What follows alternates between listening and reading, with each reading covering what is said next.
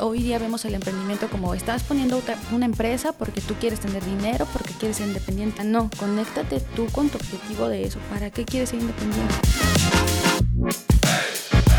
Tuve que sentarme, qué es lo que yo quería, creerme de que soy capaz y luego nos empezaron a abrir puertas. Tú ante las personas no necesitas decirles, yo soy el mejor, soy auténtico, soy diferente. ¿Necesitas decirlo? Porque ya lo eres.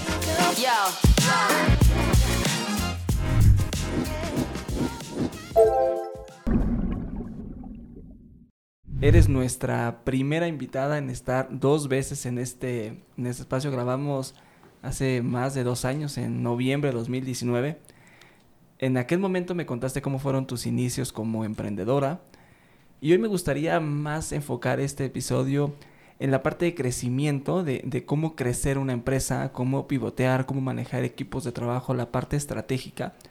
Porque sé que incluso pasaste por, la docencia. Entonces, me gustaría empezar este episodio por ahí. Y quiero empezar preguntándote qué ha cambiado en estos dos años. Pues número uno, muchas gracias Luis por la oportunidad de estar una segunda vez. Me siento muy honrada y feliz de poder aportarte. Y sí, recuerdo ese día, ese, ese 2019.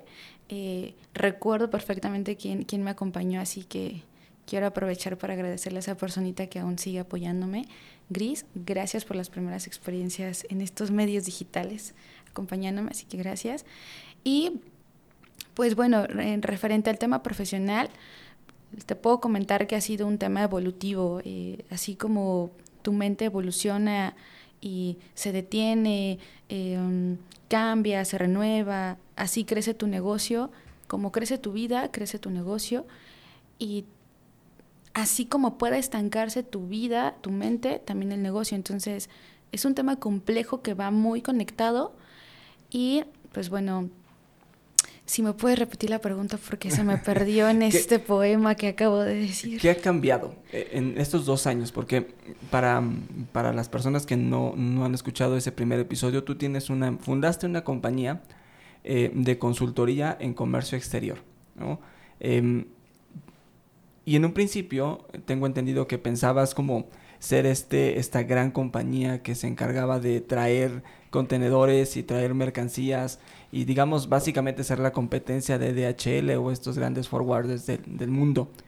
Y poco a poco fuiste pivoteando, entiendo que hoy eh, gran parte de lo que haces está metido en, dar consultoría a, estas, estos pequeños empresarios o gente que quiere meterse a la parte del comercio, llámese dropshipping o empezar con su propia marca y, y traer cosas de Asia o de otras partes del mundo y, tú le das esa consultoría y también estás metida en la parte de cursos, pero fuiste también eh, docente en una universidad que tuve oportunidad de que me, invitaras ahí a algún evento, eh, pero ¿qué ha cambiado en, términos de hace dos años eh, estabas como viendo la estrategia hacia dónde ibas, hoy pues las cosas han cambiado, y de entrada pues la pandemia, ¿cómo, cómo afecta al negocio, cómo beneficia al negocio y qué ha cambiado en tu mente de empresaria de hace dos años a la fecha. Mira, número uno, yo siempre hago por números, caray. Bueno, te, puedo comenzar diciendo que eh, así como tu vida cambia, tu negocio cambia, pero también depende de, la, cómo tú percibas el cambio del mundo, porque a veces el mundo puede estar cambiando y tú no percibir ese cambio y no te ajustas al cambio. ¿no? ¿Qué evolucionó? Sigo con la mente eh, en el objetivo de ser el, el forwarder que sí apoye a estos dropshippers, yo así les llamo, y qué cool entenderme con alguien que maneja ese concepto como tú, ¿sabes? Porque a pesar de que está muy boom, todavía no llega ese concepto a las personas a las que, debes de, a las que debe de llegar. Considero que el cambio se dio en cuanto tú te das cuenta del cambio. Ejemplo, estamos parados eh, ahora en, en, una Ciudad de México calurosa después de pandemia, en el que todo mundo necesita hacer negocios para crecer, para sobrevivir literalmente, y entonces tú tienes que dar soluciones, no a las generaciones solamente que van a venir, porque ellos ya van a traer la revolución solitos, ellos van a acoplar sus necesidades, sino a la que viene atrás de ti, o sea, los papás, los baby boomers, ¿no? este, incluso nosotros como millennials, pues ya estamos dejando el mercado bien atrás. Entonces tienes que, número uno, identificar quién eres tú actualmente, y eso fue lo que hizo Secoex. ¿Quiénes somos? De qué somos capaces y a dónde podemos abarcar sin llegar a un, a un estado en el que ya no podamos atender o dejemos de hacerlo, ¿no? porque no tenemos la capacidad. Entonces, eh, tuve que sentarme a, conectar mis deseos, mis sueños, es porque es una responsabilidad bien grande y también es eh, complicado conectar con tu equipo para que entienda ese objetivo. Porque hoy día vemos el emprendimiento como estás poniendo una empresa porque tú quieres tener dinero, porque quieres ser independiente. O sea, no, conéctate tú con tu objetivo de eso. ¿Para qué quieres ser independiente? Y transmítelo a tu equipo. Eso es una de las partes fundamentales que pasó. Tuve que sentarme, qué es lo que yo quería, creerme de que soy capaz, y pues bueno, se empezaron a abrir puertas. Y ¿Qué fue una de las cosas que más agradezco en este tiempo? Que lo hice con tanta dedicación, con tanto cariño, que no me di cuenta del impacto que estaba teniendo. Y eso tuvo vertientes buenas y malas. Buenas fue cuando me invitaron a dar clases. Oye, vemos que te gusta explicar, shalala, pero fue muy nato, fuimos auténticos. Erika fue auténtica y le demostró a su equipo cómo se conecta con la gente mediante el sueño, ¿no? Y que, este, pues bueno, todavía para ese entonces no, no conectaba el sueño con el dinero. Me invitan a dar clases y descubres, hubo esto, esta frase, sí, se la quiero agradecer a, alguien que me la insertó en la cabeza, fue la maestra Diana Mendoza. Eh, ella fue parte del equipo de, de líderes de SECOEX. Ella me dijo, la parte más importante o el último paso del aprendizaje es la enseñanza. Cuando yo pisé un aula y comencé a dar clases, no de la carrera, sino de emprendimiento, de e-commerce, shalala, para mí fue un impacto positivo y fuerte porque no sabía por dónde iba a empezar. Les quería enseñar todo, pero te tienes que acoplar a un sistema de estudios, a un plan de trabajo, y te das cuenta que enseñar es una verdadera vocación. Al profesor se le paga, en, esta, también te das cuenta como del panorama político-social de nuestro país. Un profesor es profesor por vocación, más que por profesión. Un profesor la paga relativa o, técnicamente hablando, cierras contrato para que te paguen por horas, pero de horas de clase. El profesor no es valorado y no es reconocido ni monetaria ni moralmente por todo lo que hay atrás, la planeación, la calificación a sus alumnos, eres maestro, eres psicólogo, eres escucha, eres todo en el aula. Y entonces ahí reconectas, te das cuenta que es una, una profesión noble. ¿Cómo se conectó esto con Erika y con Secoex? Pues fue muy sencillo, te lo puedo explicar en, en una frase muy sencilla. Te dejaste fluir, fuiste tú y enseñaste donde tenías que enseñar. Entonces ahí, ahí aprendes a, te descubres y aprendes a descubrir a la demás gente. Hace un rato decías que, que conectar con tu equipo de trabajo es importante y, coincido plenamente contigo, pero ¿cómo haces tú para conectar con ellos? Te pregunto porque en, algunos episodios eh, pasados tuvimos la oportunidad de platicar con, con Diego Plaza, eh, el, el, CEO de, de, los Elliot Awards, y justo hablábamos de cómo bajar estos proyectos, estas ideas que, que uno como como director de una compañía tiene que estar pensando en cómo va el mercado, en qué producto vas a lanzar, en qué servicio vas a tener. Y en la cabeza de uno puede funcionar perfecto y tú ya lo viste, lo visualizaste, viste todo el panorama de A a la Z. Pero bajarlo con tu equipo de, trabajo y que esto conecte es un reto. ¿Cómo haces para bajarlo con tu equipo? Equivocándote. Em, mm, lo, lo, número uno es explicarle a tu gente desde ti, o sea, como si platicaras con un amigo, con una persona a la que estás conociendo, qué quieres y para qué es, por qué lo necesitas a él. Hacerle entender que el negocio no es negocio, primero. estás conectando con gente, estás tratando con humanos, con gente que siente, piensa, se harta de que le vendas, se harta de que le estés barbeando todo el tiempo, eh, espera un buen trato, a veces se harta hasta de que lo trates tan bien o tan mal. Eso, número uno, desde ti, desde tú qué quieres, cómo los tratarías. Eh, otra parte fundamental es encontrar gente con tus mismos valores. si tú no encuentras personal con los mismos valores, difícilmente vas a conectar y te van a entender. Ejemplo, eh, sin mencionar nombres por acá, había alguien que me decía, ¿para qué lo quieres ayudar? O sea, esto es un negocio. Yo, oye, vas a ayudar a una persona que entienda que es el comercio. Él, él no veía la ayuda como un valor. Él veía la ayuda con algo, con algo monetario, lo comparaba con el dinero, era su moneda de cambio. No había autenticidad para ayudar a alguien. Otro valor importante eh, era también el, el, exceso de convencimiento hacia, hacia el cliente, también es muy malo y es un antivalor, lo considero yo. Entonces, yo lo conecto eso con la empatía. Una persona que no entiende por qué el cliente se puede enojar, por qué el cliente no lo hostigas también, eh, pues no, eh, es eso. Entonces, eh, encontrar gente con los mismos valores que entiendan y te puedan, puedan interpretar bien tu lenguaje. Hace un rato mencionabas también que había que conectar el sueño con el dinero. Entiendo que al principio tenías una idea, em, el sueño de crear algo y no lo habías pensado. Me queda clarísimo lo que se hace un rato, ¿no? Primero hay que ayudar y estoy cierto en que hay que generar valor y que el dinero se vuelve una consecuencia de lo bien que hagas. Pero en, este, en esta frase que me decías que había que conectar el sueño con el dinero, ¿no lo habías conectado? O sea, trabajabas por, por, por dar sin esperar tener una utilidad, un revenue en tu compañía. No, pero si bien Erika de hace dos años a la que entrevistaste y que acababa de empezar Secoex, no, no somos las mismas ahora. ¿no? no, lo tenía bien conectado, porque ni, ni, mis socios me conectábamos, a pesar de que eh, me dieron el apoyo y demás, al menos no conectábamos como el negocio necesitaba.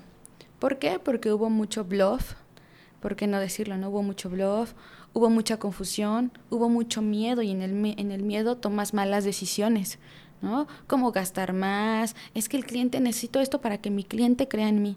Así que te puedo decir que bendita pandemia que me hizo reconectar con el dinero porque o estoy en este proceso de reconexión del sueño con el dinero, porque entiendes cuánto vale no lo que haces, sino cómo lo haces.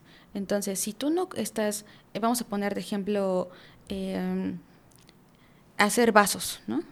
Si tú no entiendes que hacer vasos tiene un proceso, un conocimiento, y que quien te pregunte, este, oye, quiero que me expliques cómo se hace un vaso, y tú no le cobras por lo que tú sabes, creo que hemos desvalorizado el conocimiento. Para no irme, para no andar en tantos rollos, número uno, aprender a, cobrar, voy a decirlo seco, a cobrar por lo que tú sabes y por más que por lo que haces. Y también a distinguir cuándo tienes el derecho de exigirlo, porque va a haber casos en los que justamente hablando de valores, hablando de sueño, hablando de empatía, va a haber gente con la que tu corazón, tu y tu intuición va a sentir, híjole, creo que no le voy a cobrar este esto, creo que lo necesita mucho. Hay gente que me dice, ¿cuánto me cobras por decirme? Y ves la intención, ¿no? Y dices, bueno, te voy a cobrar porque, y le explicas desde el corazón, porque me costó mucho tiempo estudiar y porque te estoy dando de mi tiempo, que es valioso. Ahí conectas con el cliente, ¿no? Y, y, y el, el, valor regresa en dinero. Pero cuando eh, encuentras personas con las que sientes que la conexión fue demasiado eh, buena, sana, que te da gusto decirle porque sabes que lo va a aprovechar, que no lo va a decir y te va a dar la vuelta, ese tipo de casos es conectar con el dinero.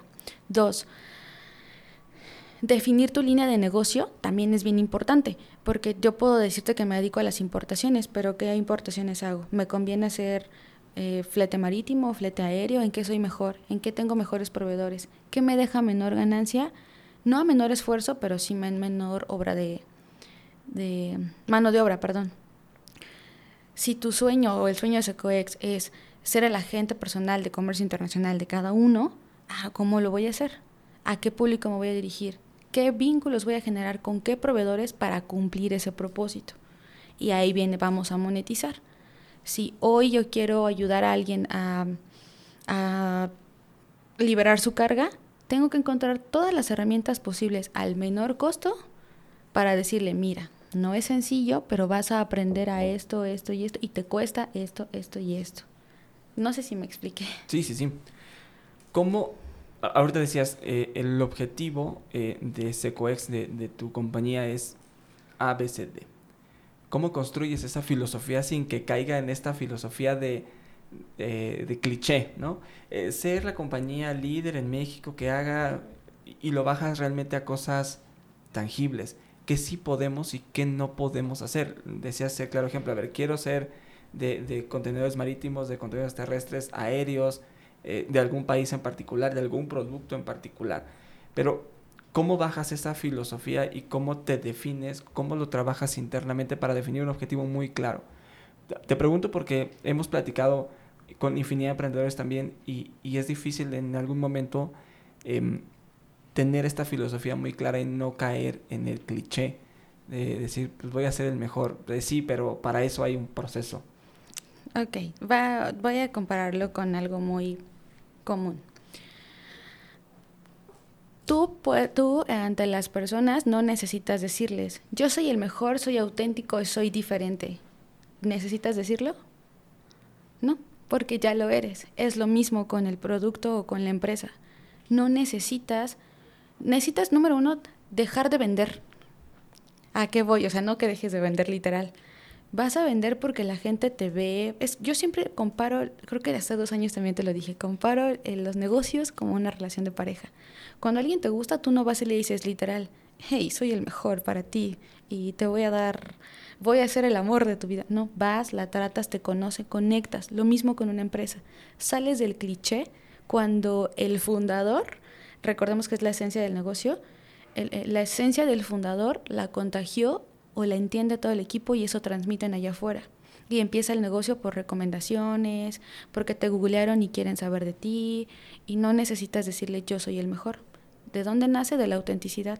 Lo que tenemos que aprender, creo yo, es una cultura más abierta, a tener a entender la inteligencia emocional para no caer en queremos ser la mejor empresa o el mejor forwarder de México en cuatro años. Te quiero ayudar a hacer comercio y eso quiero que te haga feliz y me hace feliz, por ejemplo, ¿no? Eh, así se acaba el cliché.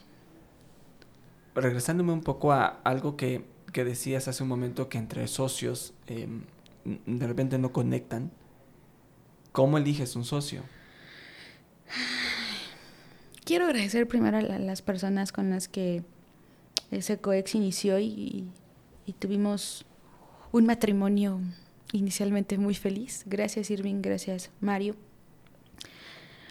Pero eh, aquí voy a hacer un paréntesis. Me gustaría en algún momento escribir un, libro o un artículo que se llame El lado grueso de emprender. Ya estoy trabajando en ello. En el, que en el que quiero explicarles desde mi experiencia cómo elegir a un socio. ¿no? Y número dos, que creas que un socio no es para siempre. Y tres, que te vas a casar con esa persona literalmente porque es un contrato. Entonces, ¿cómo conectar o no conectar con tus socios? Tienes que tener mucha inteligencia emocional. Erika en su momento no eligió malas personas, pero no estaba en un momento eh, emocionalmente adecuado, ¿no? Porque cada persona, como te comenté, tiene su autenticidad. Estoy segura que cada socio que tuvo su coex, si Irving o Mario deciden emprender de manera solos, van a tener mucho éxito porque van a ser ellos, van a dejar el cliché y van a vender lo que tengan que vender. Sin embargo, de este lado conectamos más desde la amistad y desde la ilusión, desde la paradoja y no desde la realidad. Y la realidad es que eh, teníamos objetivos muy diferentes, que se unieron conmigo porque apreciaban a Erika, porque era una buena idea de negocio, pero también nosotros nos, reencontramos, ¿no? O sea, eh, nos tocó descubrir que tal vez ese no era nuestro lugar a futuro, pero en el momento decidimos hacerlo. Entonces, conectamos desde la humanidad, desde te quiero ayudar, desde vamos a compartir conocimientos y desconectamos cuando yo como líder del proyecto, y lo digo con, no con pena, pero sí con, con la certeza de que tenía que pasar y que todos pasamos por esto, Desconectamos cuando Erika no supo qué es lo que quería para el negocio, no supo para qué lugar estratégico quería ese socio. Si tú quieres a un socio, lo voy a decir bien crudo, consíguete a alguien que tenga dinero, sí o sí, y consíguete a otra persona que haga cosas que tú no sabes hacer. pero no literalmente. Ejemplo, eh, Luis me tiene, sé que tiene muchas inversiones y que me puede generar hoy 50 mil pesos. Algo que aprendí de esta desconexión de socios. Erika quería que sus socios operaran y no siempre va a ser así. Un inversionista, él no tiene ni por qué saber qué haces en tu negocio. Quiere saber cómo generas el dinero. Búscate a alguien así. Eh, número dos, búscate a alguien que sepa hacer algo que tú no sabes, que sea como tu mano derecha, pero que no sea alguien que lo obligues o le responsabilices a generar el ingreso como tú, porque quien conoce el negocio, el business, diríamos vulgarmente, es el fundador. Entonces, búscate a alguien que sepa hacer marketing, por ejemplo, o alguien que haga muy buenas relaciones públicas, este, no sé, te estoy poniendo ejemplos muy, muy sencillos. No busques, eh, no romantices la sociedad. Erika eso tenía. E, e, Erika es muy muy sentimental, ya le iba a decir cursi, pero no es la palabra, es muy sentimental y, es que es mi amigo y sé que no me va a fallar y venga, yo te enseño. ¿Qué crees? No le vas a poder enseñar porque no está en tu cabeza, porque él, a él no le nació la idea. Ahí, en efecto dominó, se, se conecta todo lo que te decía, ¿no? Cómo conectas tu esencia con tu equipo de trabajo. Es un tema de, de inteligencia emocional. ¿Y, y cómo... Eh, creo que el, tema de escoger socios, amigos como socios, es uno de los errores más grandes de, los emprendedores en, México y América Latina, por lo que he leído y he tenido oportunidad de platicar. Ok, escogiste mal, o en ese momento, déjame, déjame pensar en que también la compañía tiene etapas. Y dentro de estas etapas, eh, tiene que haber personas que se integran a la etapa de la compañía, ¿no? Y, quizás un ejemplo que, que, me viene ahorita a la cabeza es incluso la formación de un ser humano. Un niño necesita primero una persona que le ayude a su motricidad gruesa, a su motricidad fina, etc. Pero después necesitará otra persona. Y no es que la Miss del preescolar no sea buena, simplemente el niño ya está en una etapa en donde necesita otro tipo de aprendizaje, necesita extraer a otro docente a que complemente y que lo lleve al siguiente nivel y cada uno cumple un rol. Estos socios que escogiste quizás eran los socios iniciales para tomar el valor, porque a veces mm, pasa, y a mí me llegó a pasar que escoge uno a alguien por, por miedo a no estar solo y tener a alguien como con quien rebotar ideas, aunque el rebotar termina siendo hablando tú solo como si fuera el espejo, pero, pero cumplieron un rol. Y el rol fue, está Seco Ex hoy, y que lo estás llevando a un siguiente nivel. Es como, como lo veo, no sé si, si compartes esta, esta idea. Sí, a un 80%. Ok. Porque hay socios que duran para toda la vida. La diferencia es que tú has elegido, porque las personas sabemos que somos cambiantes todo el tiempo, las empresas lo mismo.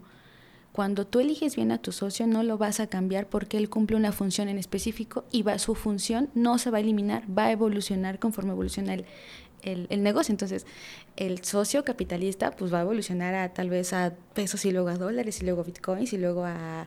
pero va a seguir cumpliendo esa función. Lo interesante es encontrar socios que cumplan la misma función evolucionando. Entonces así vas a evolucionar. Porque si cambiamos de socios todo el tiempo, no está mal, eso está muy bueno.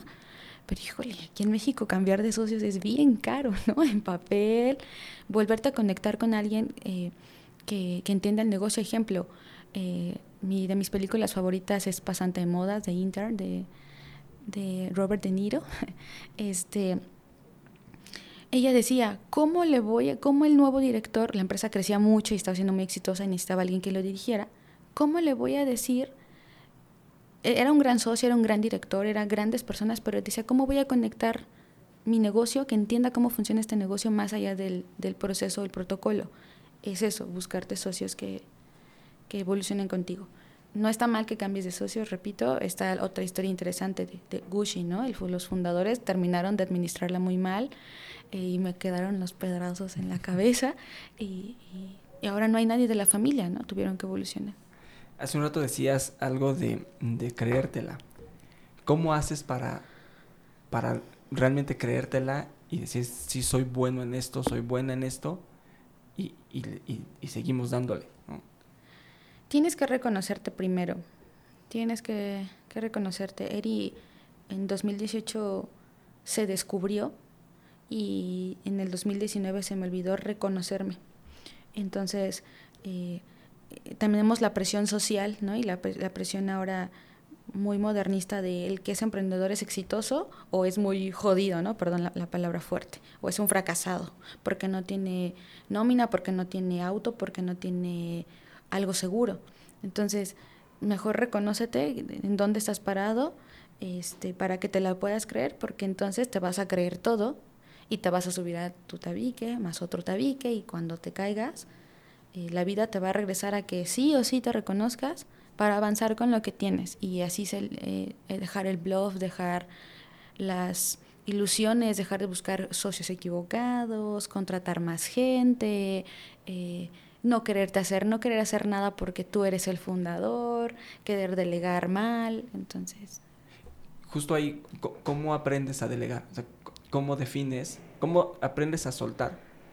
Y entender que a lo mejor la otra persona no lo va a hacer igual que tú lo quieres, o como tú lo hubieras hecho. Ok, aquí también aprendí mucho, porque en su momento yo eh, era demasiado aprensiva, mucho más que ahora. Entonces era, o lo hago yo, porque nadie lo hace como yo y entra los los, las acciones narcisas, este, eh, o lo hago yo o lo soltaba de, por completo. Lo veía que lo hacía bien y lo soltaba, ya no supervisaba. Es encontrar un equilibrio. Confiar en alguien porque tú, número uno, que entiendas por qué vas a delegar y es porque vas a hacer otras cosas igual de productivas que van a hacer que esa actividad que delegues siga existiendo. Pero no la, no la abandones porque eh, si bien nosotros, estoy hablando de negocios pequeños y medianos, no, no quiero hablar de empresas grandes como Slim y por acá algunos grandes empresarios, porque estoy segura que ellos no están todo el tiempo en su empresa, ¿no? Pero de estos pequeños y medianos negocios, aprender a soltar es decir, necesito que lo hagas porque tu actividad es importante para que yo pueda generar esto. Y siempre ofrecer la ayuda a tu equipo. Si tienes dudas o ayuda, dime, y estar en constante comunicación entre tu actividad a la que ahora vas a enfocarte porque has delegado y las que has delegado. ¿Cómo gestionas esa, esa relación con tu equipo de trabajo? Eh, en el día a día te juntas con ellos, justo es algo muy interesante. Delegas pero no sueltas, o sea, no lo dejas ir, sino estás pendiente. ¿Cómo estás pendiente? ¿Cómo te organizas? ¿Cómo revisas los avances? Bueno, eh, también eso acabo de aprender. Eh, cuando yo era, bueno, desde siempre he sido una niña o ahora una mujer sociable que le gusta, hola, ¿cómo estás, amiga? ¿no? Y yo te ayudo y muy solidaria y muy empática. Evoluciona eso cuando eres maestra. Hola, ¿cómo estás? Aquí te ayudo y te sientas con el alumno. Es lo mismo con tu personal. Si tú no lo capacitas, no, no es este, esto no es como los 90, 2000 que el jefe te decía, vas a ser asistente, esta es mi agenda, y si ya has sido asistente otros días, pues ya sabes qué se hace. Y te quedabas así de, ¿no? Y preguntabas a tus compañeros. Hoy eso considero que ya no es del todo funcional. Te tienes que sentar, no siempre, con tu equipo y eh, motivar el, el aprendizaje en ellos. Mira, me voy a sentar contigo. Yo literal me sentaba y actualmente me doy el tiempo de sentarme con la gente nueva. Esto funciona así, se existe por esto, nuestro objetivo es este. ¿Te sientes conectado con eso? ¿Te gustaría aportar, apoyar? Sí, ah, pues bueno, tu trabajo consiste en sentarme con ellos un tiempo, decirles que me voy a sentar. Antes me sentaba tres meses hasta años, ahora ya no, ahora son semanas y lo más que me siento con ellos son meses.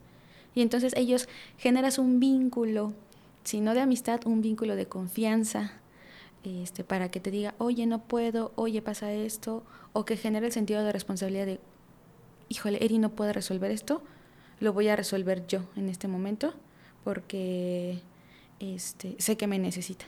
Y hablando de los equipos de trabajo, ¿cómo tú creas una compañía de cero y, fuiste contratando personas uno a uno y para distintas áreas? ¿Cómo vas definiendo en dónde pones a estas personas?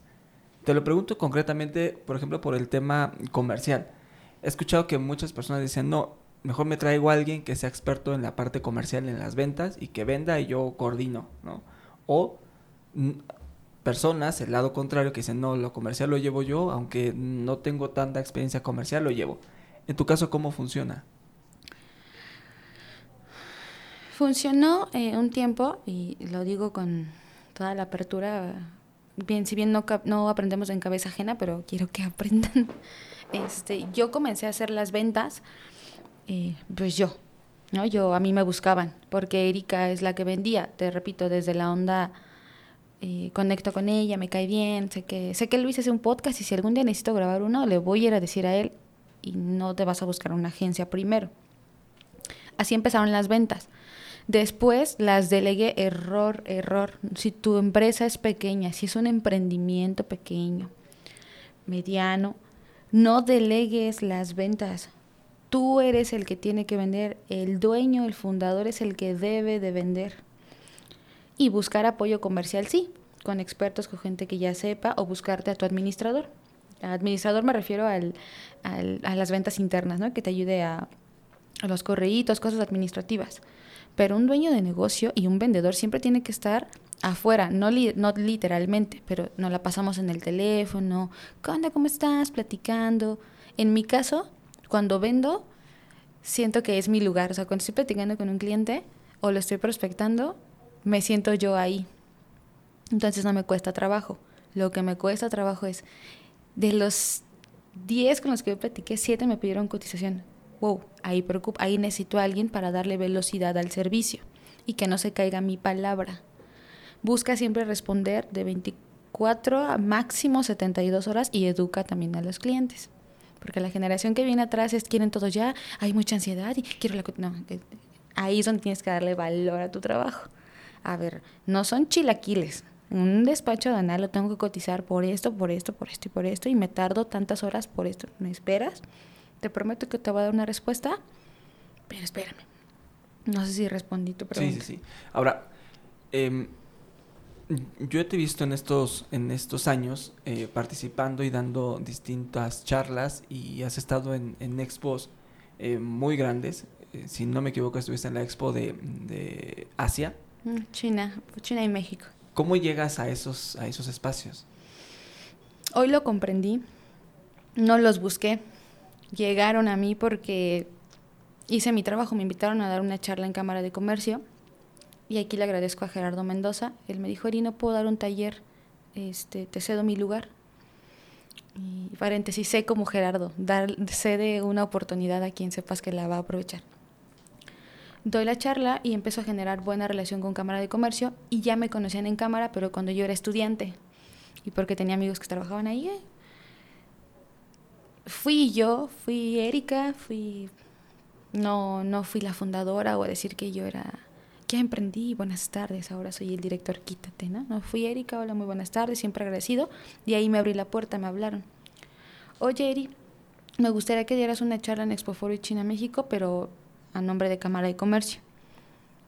ah, pues adelante. Sabemos que has dado conferencias y talleres aquí, nos gusta tu experiencia. Y ahí, ahí se dio la oportunidad y me dieron, fui la única ponente a la que le dieron dos días, los dos días espacio, y no me aferré a decir, Secoex fue...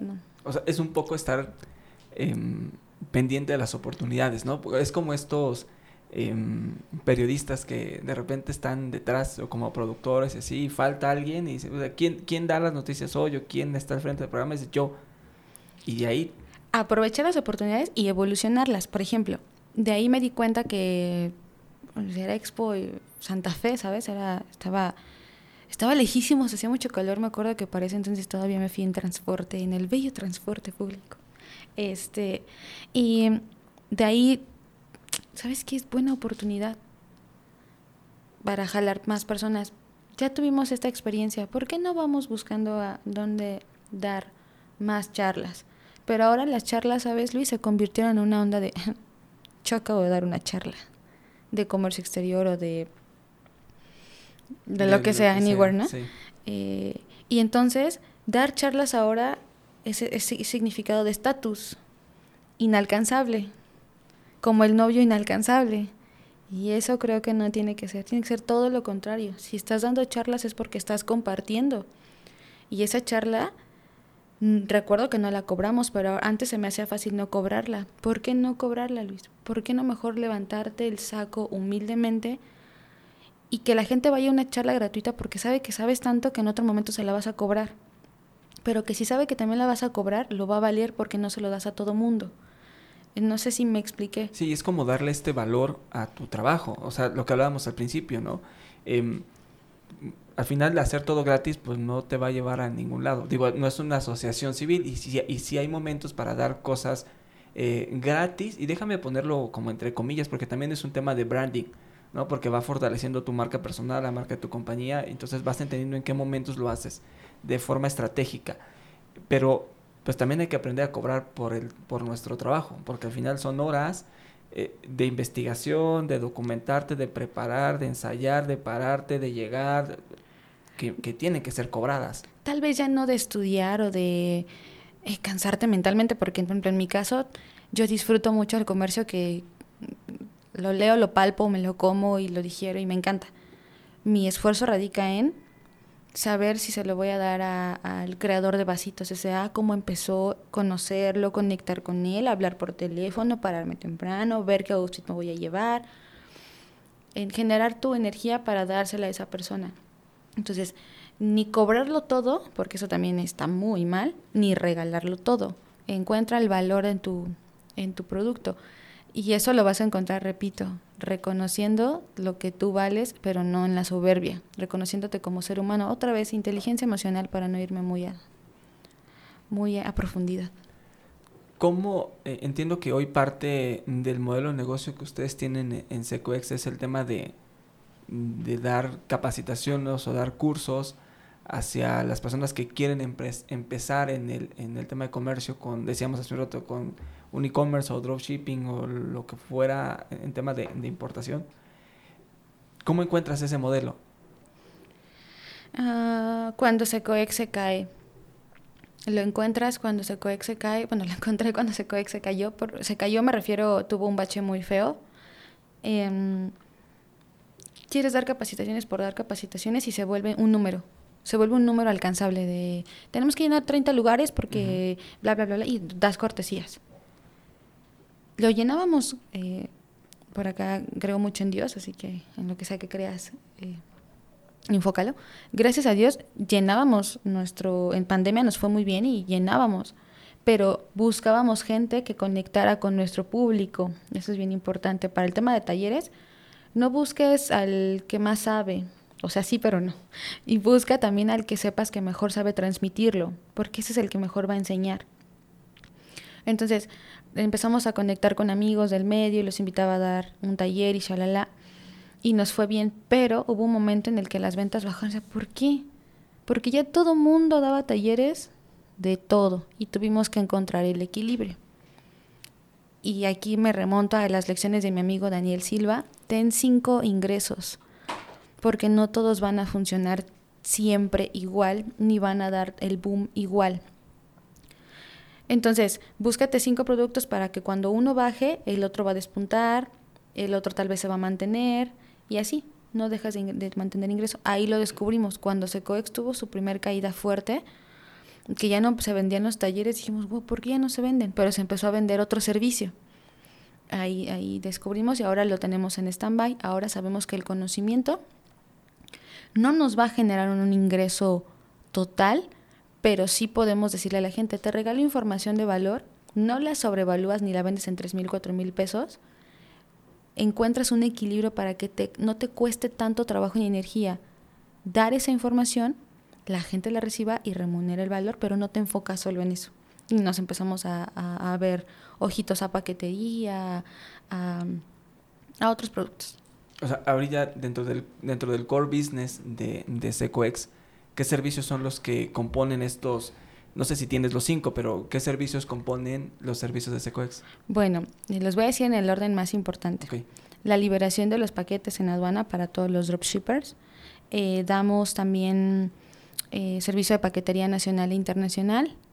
Eh, damos despachos aduanales y toda la asesoría para tus primeras por tus primeras veces, tus primeras importaciones, que incluyen servicio de padrón de importadores, padrón de exportadores, todo. Incluso estamos apoyando a un cliente, eh, o, bueno, ya tenemos varios, que me dicen, Eri, quiero exportar porque he traído solo por paquetería, pero no sé cómo hacerle para hacer mi acta constitutiva o mi RFC. Y les apoyamos desde cero. Seguro de carga, eh, que ahora está muy está muy, muy solicitado. Y tenemos seguro custodia de camiones, o sea, tu camión va y atrás de ti va una camioneta armada, cuidándote, custodiándote. Eh, investigamos a los proveedores ahora en origen, porque ahora la gente ya no quiere que le busques al proveedor, porque ya sabemos hacerlo en la red. La gente en esta generación ya sabe negociar. Que, y que eso, qué bonito, hace, cuando yo era niña, 8 o 10 años, yo no veía eso, ¿no? Este, pero les decimos, tu chino es de confianza, vamos a investigarlo. Hacemos eso. Entre otra, otros tres productos más que, pues ya transporte aéreo, marítimo, este, um, creo que hasta ahí. ¿Cuánta gente hoy está en tu equipo? Hoy somos cinco personas. Eh, éramos, llegamos a ser 21. Fue un equipo muy bello, pero a veces poco, poco objetivo, perdón, y tanto bluff. Te confunden mucho y empiezas a creer que necesitas gente. Y Secoex hoy tiene lo que necesita. Esa gente nos aportó lo que nos tenía que aportar, su energía bonita, padre. La pasamos padrísimo, había fiestas y convivencias muy bonitas, este, interminables pero justo en este bache de Secoex descubrimos eso, o sea, la vida nos obligó a decir, sí está muy bonito y todo, pero ¿real los necesitas? Porque ya los líderes nos, nos estábamos incluso, nuestra energía no estaba al cine en nuestra actividad, ¿no? Yo, yo vendía, pero no vendía, ¿sabes? O sea, si vendía, hoy me dio contacto a un cliente y después le decía a mi gente, ¿y cuánto vendiste hoy? No, espérate, ¿no? Tienes tú que vender, tú eres el alma de esto. Entonces somos actualmente cinco personas y mi equipo de medios. ¿Cómo gestionas eh, o, tú cómo administras el, el tema de, de, los momentos difíciles? Ahorita decías, eh, veníamos de ser un equipo de 20 personas, hoy somos, somos menos, hubo un momento difícil. ¿Cómo haces para, para ir surfeando estas, eh, estos momentos difíciles que al final pues todo emprendedor va teniendo? y radica también en que mantengas la filosofía de la compañía, si realmente es el camino y que te cuestiones, imagino, cosas y objetivos y que te replantes varias veces si vas por el camino correcto. ¿Cómo cómo lo, lo gestionas tú? Regreso a lo mismo. Tienes que reconocerte y saber en dónde estás parado, porque a mí se me perdió el piso en el sentido de, y Secoex va a hacer esto y vamos a crecer, y empezó a hacerlo.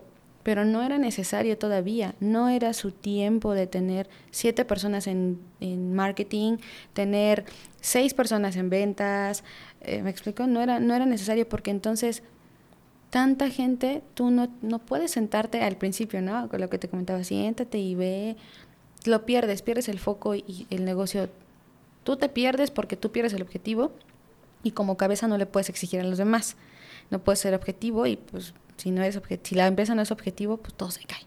Entonces, este no, no, ¿cómo, cómo, cómo pasar los malos baches? Reconociéndote. O sea, ¿por qué está pasando esto? Porque si pasó algo malo, si bien es porque ahora en esta onda moderna de la energía es porque algo algo pasó y tienes que aprender y tus maestros y pero no es cierto, también algo hiciste mal. ¿Qué hiciste? Replantéatelo, ¿por qué la situación se está presentando? Cuando te haces responsable y dices, la regué, no necesariamente fue porque lo intencionaste, ¿no? O sea, a veces no, no, nos damos cuenta, pero tienes que reconocerlo para avanzar y saber solucionar y aprender a perder para no perderlo todo. Aprender a perder para no perderlo todo. Interesante. Eh, Eri, quiero preguntarte, eh, hemos hablado mucho acerca de, pues, de los momentos difíciles, de cómo vas creciendo la compañía. Me gustaría preguntarte, ¿qué significado le das al dinero? Ok, em, pues el dinero es una cosa, un bien, que como todo se envuelve de energía, que sí lo necesitas, pero tienes que aprender a convivir con él porque la manera en la que lo obtienes habla mucho de, quién eres en ese momento. Recordemos que pues todos evolucionamos, entonces eh, no todos obtienen el dinero de la misma forma. ¿A qué voy? Unos les encanta su trabajo y llegar a su oficina y ser contratados y, e ir escalando. A otros no, a otros nos gusta vender, pero todos lo necesitamos para algo, lo anhelamos para algo. He ahí el significado del dinero. El dinero solamente es una cosa muy importante que materializa nuestros sueños, pero que nos enseña mucho cuando lo tenemos, pero nos enseña el doble cuando estamos sin un peso en la bolsa. Es un, ese sí es un cliché, ¿no? Bien, pero para que lo entiendas tienes que vivirlo tú solito. Porque para muchos no tener nada, literal es estar en la calle o comer al día, comprar un kilo de huevo, el arroz que te lo vas a comer toda la semana, ¿no? Pero para otros eso es tener dinero. Para otros eso sería, no inventes, eso no tienes dinero, ¿cómo que? Entonces es muy relativo, conforme tú veas la vida, conforme tú crezcas, eh, vas a tomarle significado al dinero. Para mí en este momento es algo con, con quien tienes que generar una relación bonita para que esté contigo siempre, pero que también fluya cuando tenga que fluir, que le digas, oye, somos amigos, sé que no lo eres todo, pero cuando estás conmigo me ayudas mucho, no te vayas. Ya pasó la época en la que los lujos nos definían, ya no son los noventas, los dos miles en los que tener dinero era lo máximo. Pero también esta cultura lo ha llevado al extremo, ¿no? Resulta que ahora ser hipster y vivir en la Roma y pagar una renta de 7 mil pesos te hace hipster, ¿no? Te hace humilde.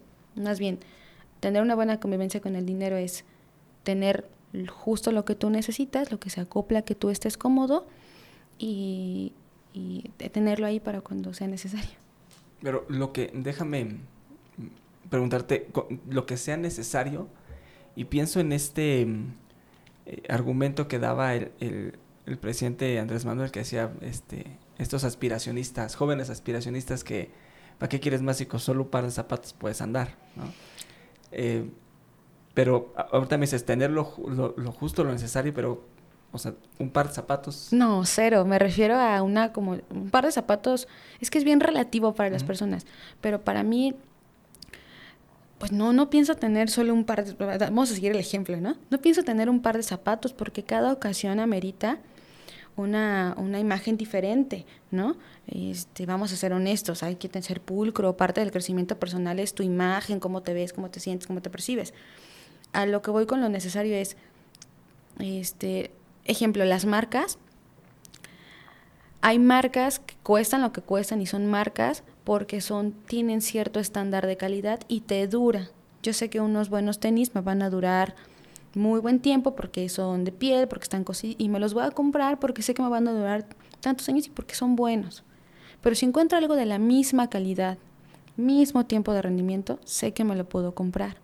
No está mal que te compres cosas de marca, ¿no? Ahí radica la diferencia. No está mal, es un tema de aspiración que es más cultural. Entonces, para mí lo necesario es cosas que te permitan ser una persona versátil sin que te quiten más de lo que tú puedes tener y te permitan ser auténtico.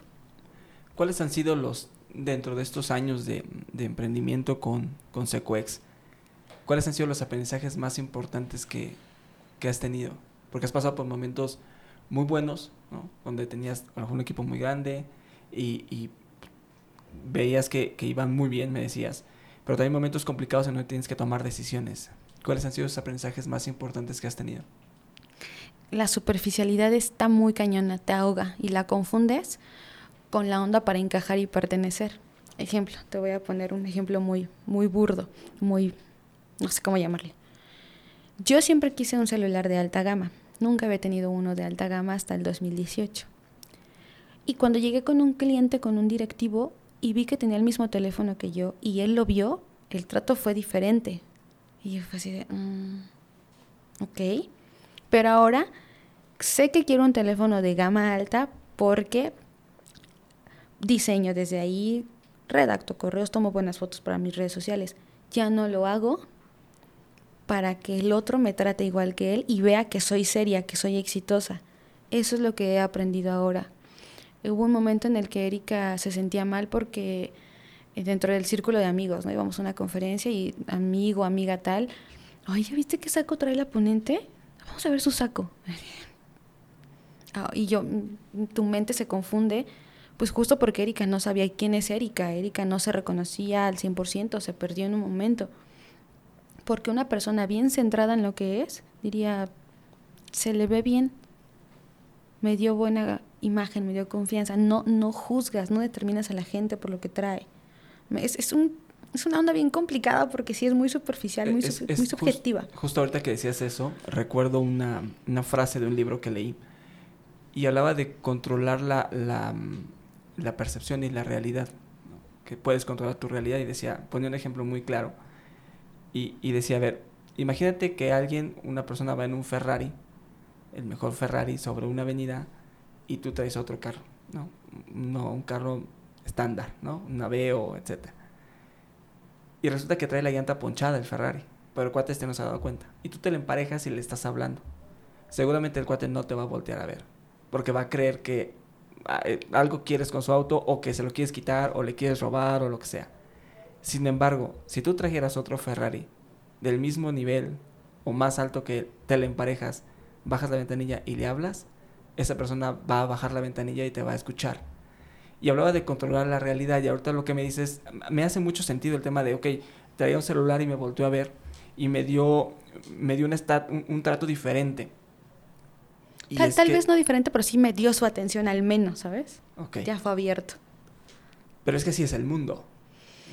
Es un tema cultural, ¿sabes? Porque creo que los seres humanos todavía somos bien básicos. Vemos Solo nos limitamos a creer lo que vemos, pero hay un, yo sí creo mucho en las energías y de ahí radica el significado que le des. Yo he sido malgastada, he tirado dinero, me he creído literal el, consejo de, híjole, es que si mis zapatillas son de esa marca, híjole, sí me voy a ver mejor, se van a ver más bonitas que si... Más bien, cómprate unas zapatillas porque tu piecito va a estar sano, ¿no? ¿Me explico? Me me ha, llevado, me ha costado mucho entender eso. Y la vida te va a quitar un montón de dinero si no lo aprendes. Y te va a meter un montón de embrollos si no lo aprendes. Decían por ahí, no es lo mismo ser una persona materialista a una persona interesada. Yo aprendí a descubrir quién soy. Soy materialista, más no interesada. ¿Por qué? Porque me gusta verme bien, porque me gusta más, me siento más cómoda en un lugar más bonito que en un lugar donde no haya tanta luz, no esté tan... Pero tienes que encontrar el equilibrio para saber por qué te sientes así y cómo deberías realmente sentirte. Ni la ropa, ni el lugar, ni el dinero deberían de cambiar tu forma de reaccionar, solamente tu forma de percepción al momento.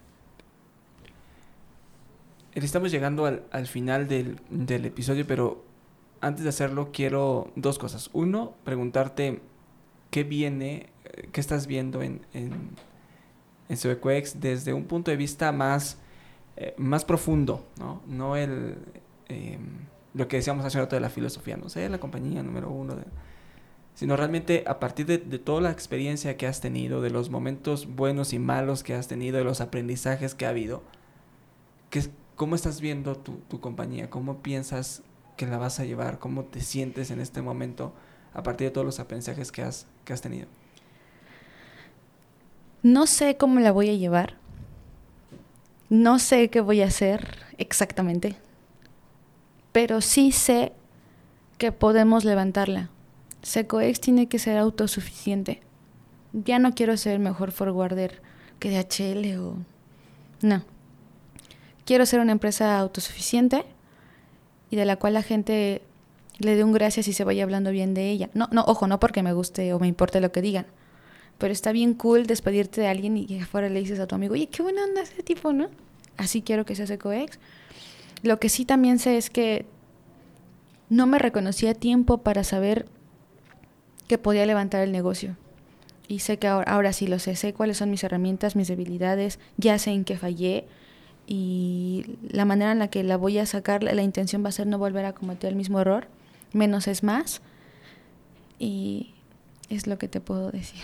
Muchas gracias, Eri, por, por tu tiempo, por ser la, la haber sido uno la, la, madrina de este podcast, porque fuiste la primera invitada en la, en la primera temporada. Hoy oh es la primera invitada en, en eh, la segunda, la, la, primera invitada en venir dos veces a, este espacio. Y me gusta, eh, me gusta platicar contigo porque el crecimiento que has tenido, eh, el que ha habido adversidades y los has sabido pasar. Y eso, eso es de aplaudirse porque al final Em, pues todos los emprendedores, la gente que está formando una empresa, que está todos los días allá afuera echándole ganas, pasan por momentos difíciles y es importante a veces tener este feedback con alguien que siempre no soy el único que la ha pasado mal.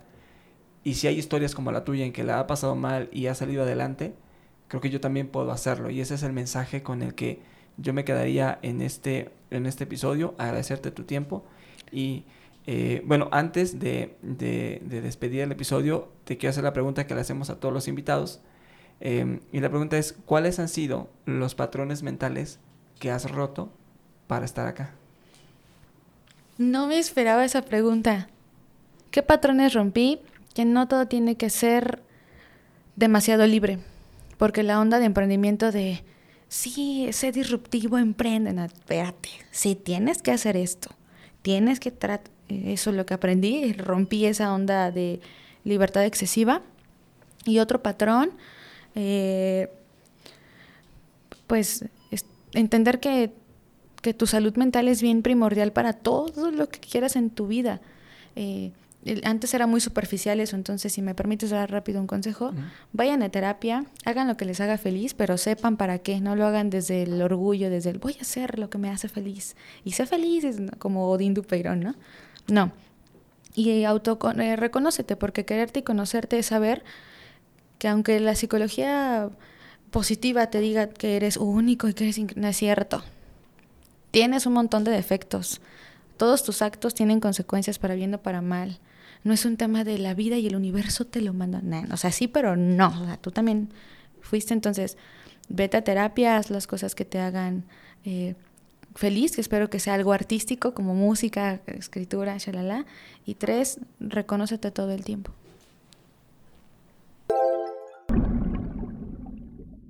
Gracias por llegar al final de este episodio. Recuerda seguir nuestras redes sociales, encuéntranos en Instagram, TikTok y YouTube como Estado Mental Podcast. Por mi parte es todo, nos vemos y escuchamos pronto. Bye bye.